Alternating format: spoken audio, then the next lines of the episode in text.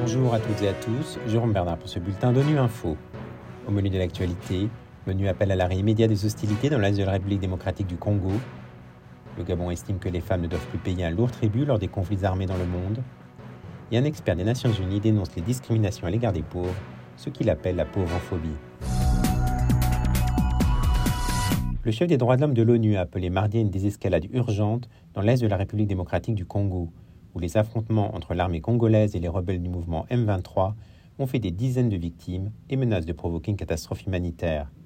Ces propos font suite à ceux du secrétaire général de l'ONU, Antonio Guterres, qui, après s'être entretenu avec cinq chefs d'État de la région, avait confirmé dimanche le plein soutien des Nations Unies aux efforts de médiation en cours.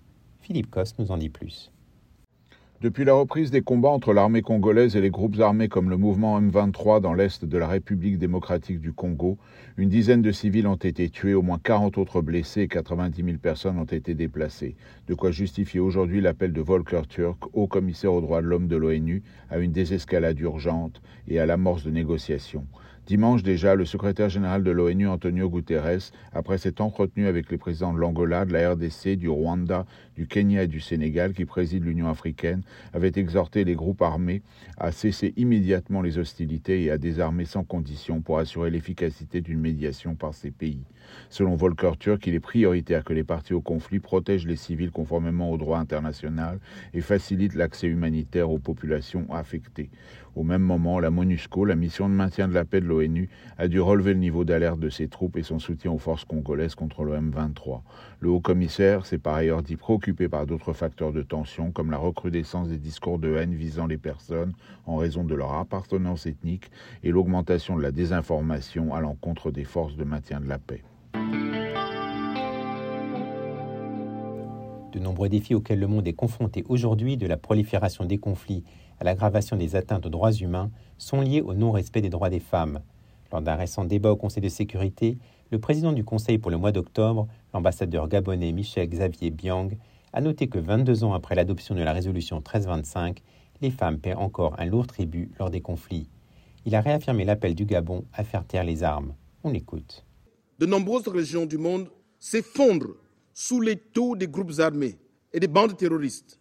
Le flot des tourments subis par les populations civiles dans ces régions relève de l'horreur et de la tragédie. Et les femmes y payent un prix inhumain. Les armes vendues et transférées au niveau international entretiennent les conflits armés et provoquent des bouleversements sociopolitiques, notamment les armes légères utilisées dans des féminicides ou armes explosives utilisées dans des zones peuplées ayant des impacts potentiellement uniques sur les femmes qui sont soit ciblées, soit spécifiquement touchées par leur utilisation.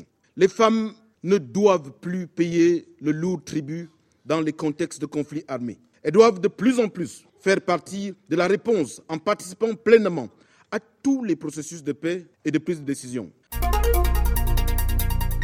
La pauvreté n'est pas une question de faible revenu, c'est une question de déresponsabilisation, d'abus institutionnels et sociaux et de discrimination.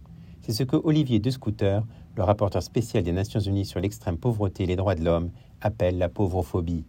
Il explique ce qu'il a pu observer au micro de Florence Westgard. Pour préparer ce rapport, j'ai consulté un très grand nombre de personnes, notamment des personnes en pauvreté, qui m'ont parlé de la manière dont, par exemple, les employeurs refusaient systématiquement de recruter des chômeurs ou chômeuses de longue durée, euh, en estimant que des personnes qui n'ont pas été employées pendant de longues périodes manquaient nécessairement de motivation. Ou bien des personnes qui habitent dans des quartiers défavorisés euh, ne sont pas euh, considérées comme intéressantes à recruter parce qu'on craint que ces personnes ne seront pas fiables, ne pourront pas se rendre régulièrement au travail, ne seront pas disponibles. J'ai rencontré aussi des personnes qui me disaient c'est très difficile d'obtenir un appartement quand on dépend de l'aide sociale ou quand on a des revenus irréguliers. J'ai rencontré des parents d'enfants qui, euh, euh, issus de milieux très pauvres, subissent euh, des formes de harcèlement, de stigmatisation dans l'école. Donc, dans toute une série d'instances de la vie quotidienne, être pauvre, indépendamment du fait qu'on n'a pas toujours les revenus suffisants pour acquérir les biens et services nécessaires à une vie décente, être pauvre, c'est au fond donner lieu à ce type de discrimination. Voilà, fin de ce bulletin de Nuit Info. Vous pouvez nous retrouver sur Internet, sur nos comptes médias sociaux, Twitter et Facebook. Merci de votre fidélité. À demain, même à même fréquence.